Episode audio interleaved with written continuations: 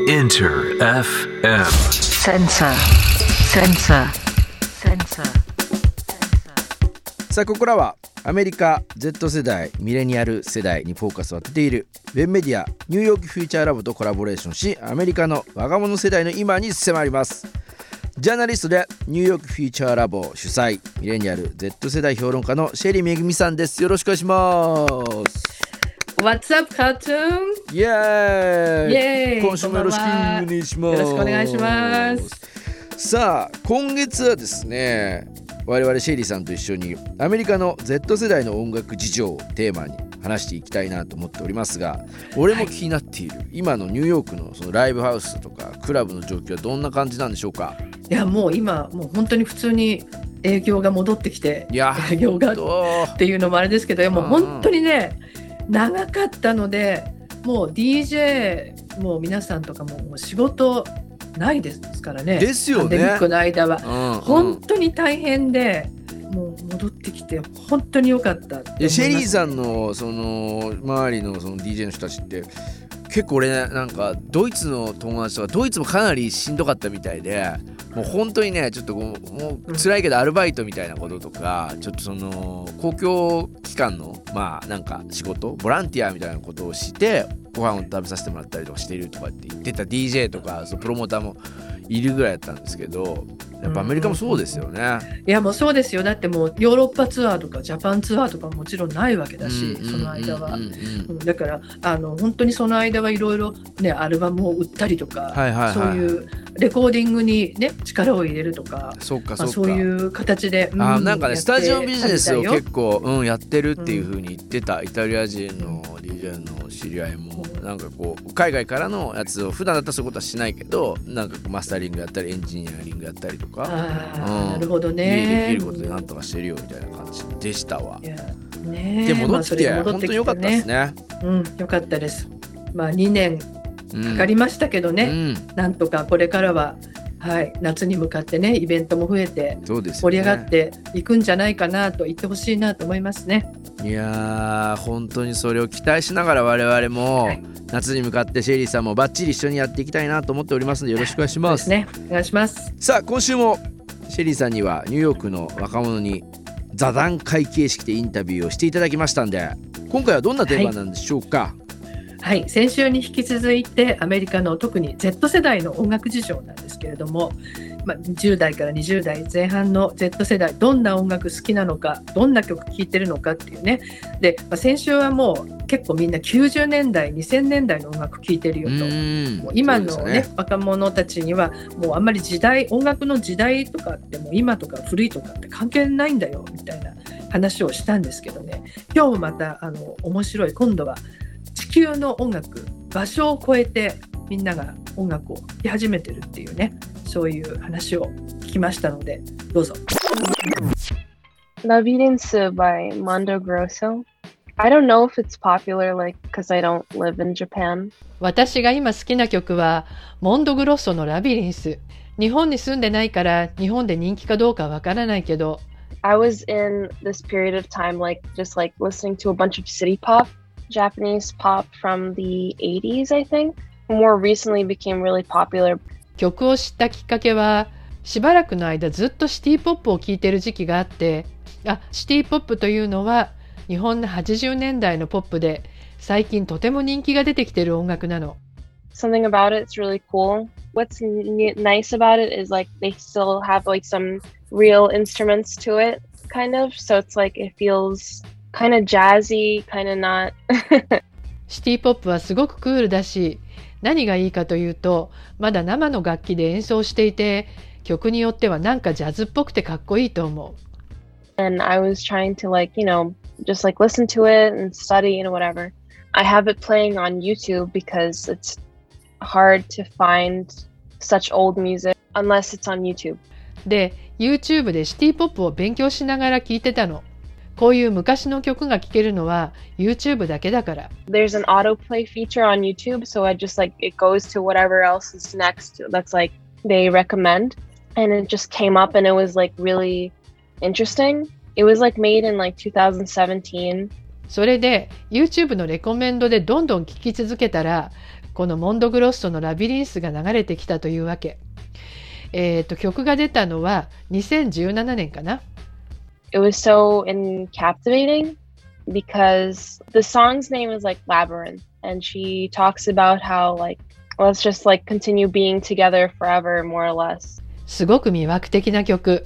タイトルもラビリンス、迷路だし、その中で永遠に二人は一緒という内容で、なんというか生めかしい感じもする。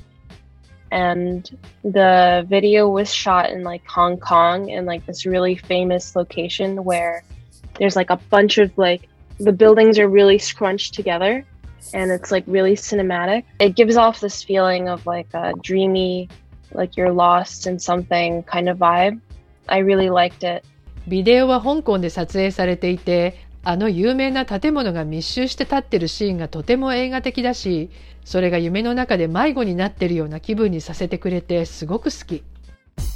いやまたこれ衝撃的というか一番初めに ね「ラブリンス・バイ・モン・グロッソ」とそうメアリーがね一番今好きな曲は、モンドグロッソなんですよ。すごいですね大沢ね慎一さそうそれであのこのモンドグロッソをん。ね、うんうんモンドグロッソのラビリンスに出会うまでの経緯がこれ面白いじゃいないですか。や面白かった。ねシティポップを聴いてたんですよ最初は。ねもうほんとこうでリアリティある感じですねこのメアリーさんが言ってると。うん。そうでシティポップを、まあ、YouTube で聴いてたら、ね、アルゴリズムでどんどんどんどんいろんな曲が出てくるんだけどもそしたらモンドグロッソのラビリンスが出てきたと。ねちょうどなんでシティポップは日本の、ね、80年代の音楽でっていう説明もしてましたけどそれをこううんやっぱり、ね、自分で探そうと思ったら YouTube でしかないっていうような言い方をしててそこを凝ってたら、うんうんまあいわゆるモンドグロッソのラビリンス新しい曲じゃないですか。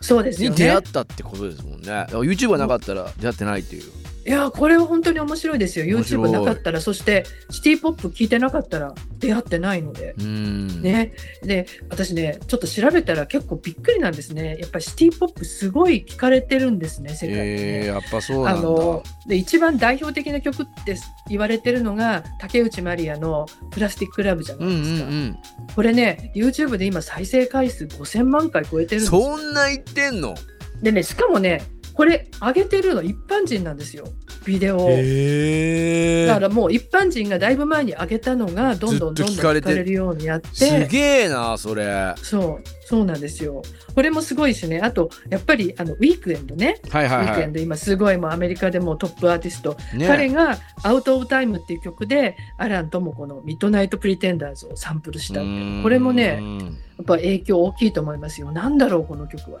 まあだからサンプリングミュージックとしてもシティ・ポップスが、うんもちろんトップアーティストからも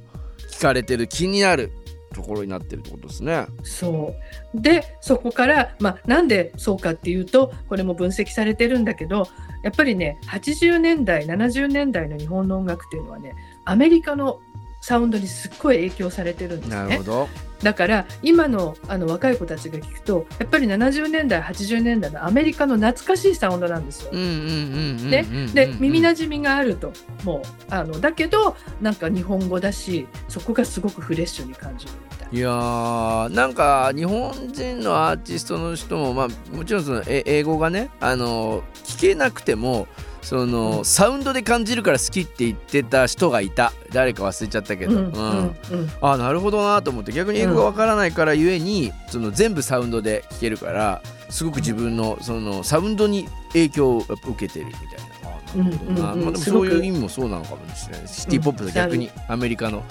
カルチャーにサウンドとして影響を与えているというか。うん、そうそうそう。だから面白いなっていう。でモンドグロッソなんかまあ本当に今カートゥーンが言った通りでもう歌詞の意味多分分かんないで聞いてる人がほとんどだと思うんだけどうんああの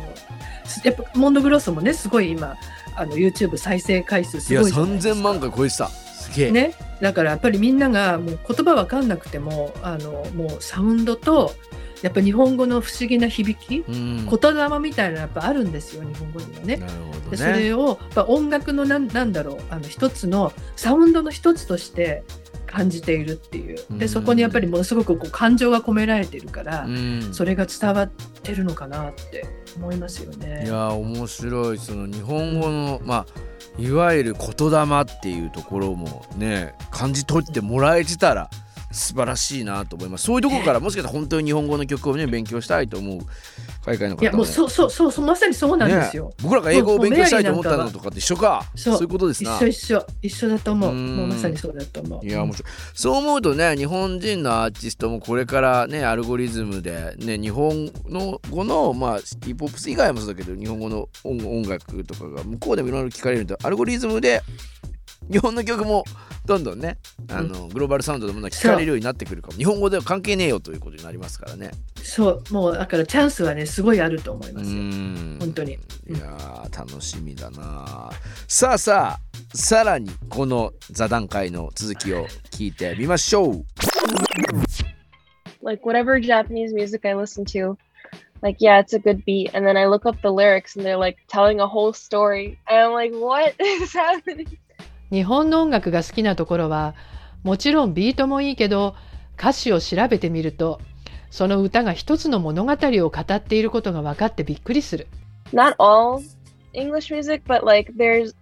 it's much harder to find something that's like telling you like a story compared to like Japanese music. In English, like if you were to find something, it would like usually have like a repetition in like the chorus, and then like, nothing's really different. Like it, like it would it would be really much more repetitive. 英語の歌で物語を紡ぐのは日本語の歌に比べて難しいから。英語の歌にはルールに従って繰り返していく決まりがある。どの曲にもサビがあって、だいたい構成は一緒。だからとにかく繰り返しが多い。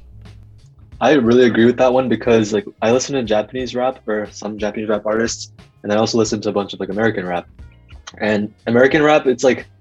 it's cool that it's complex because you really have to work to make it work. Like rhymes, choosing the right words, it's super important. うん、それすごくわかる。特に日本とアメリカのラップを比べてみるとわかるんだけど、アメリカのラップはそれがクールで複雑なところなんだけど、ふさわしい言葉を厳選して韻を踏んでいくのが一番重要なんだ。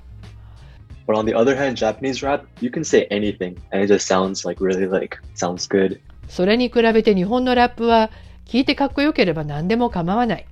Like a n- new artist that became one of my favorite artists within the past two years is Yoasobi. A lot of what they were doing before is they made songs based on actual like short novels. So these songs are kind of like like Yoru ni kakeru yasashi. So you say they're songs that are based on a super extensive story that already exists. So while when you have like this lyric, like just a, like a three minute song, so it makes you like feel everything that you would read in that story just from it's like a condensed condensed version of that three um, three minute uh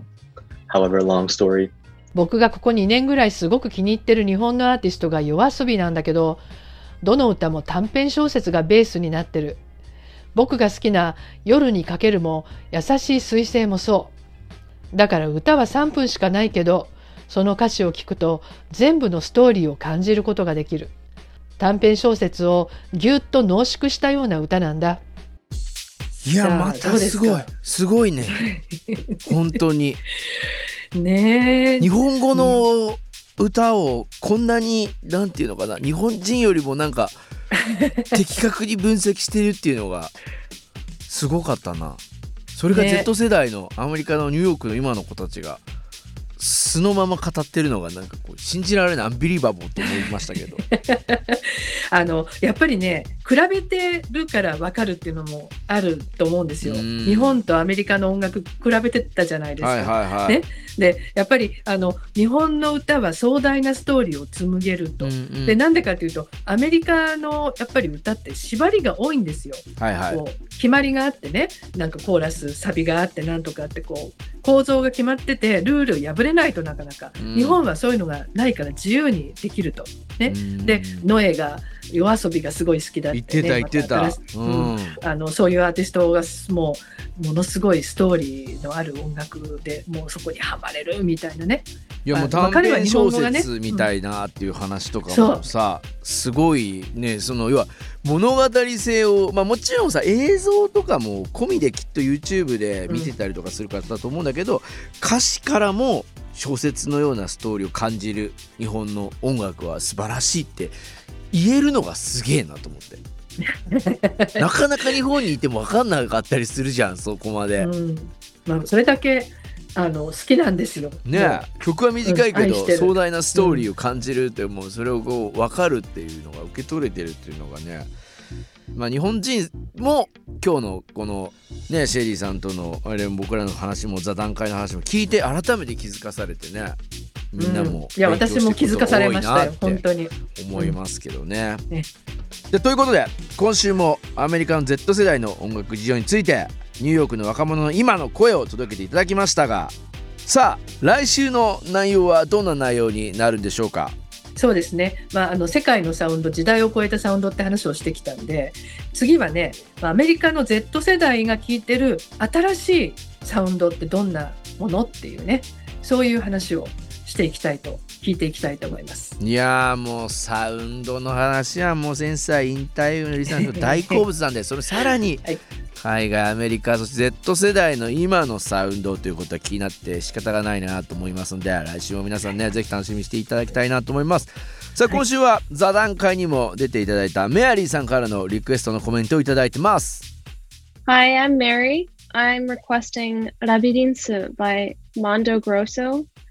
It's a song you can really get lit, lost in, as if you're also in a labyrinth. I listened to it when I, I was driving, when I drove a long time ago, um, when like I was studying. Like, I don't know, I just listened to it on any occasion, honestly. So I hope you enjoy it. いやーもう迷路のようにいつも聞いてるってもう素敵なフレーズでパンチラインだなと思いますけれども さあモンドグロッソの「ラビリンス」お送りしましょう。シェリーさん今週もありがとうございました。Thank you! 来週もよろしくお願いします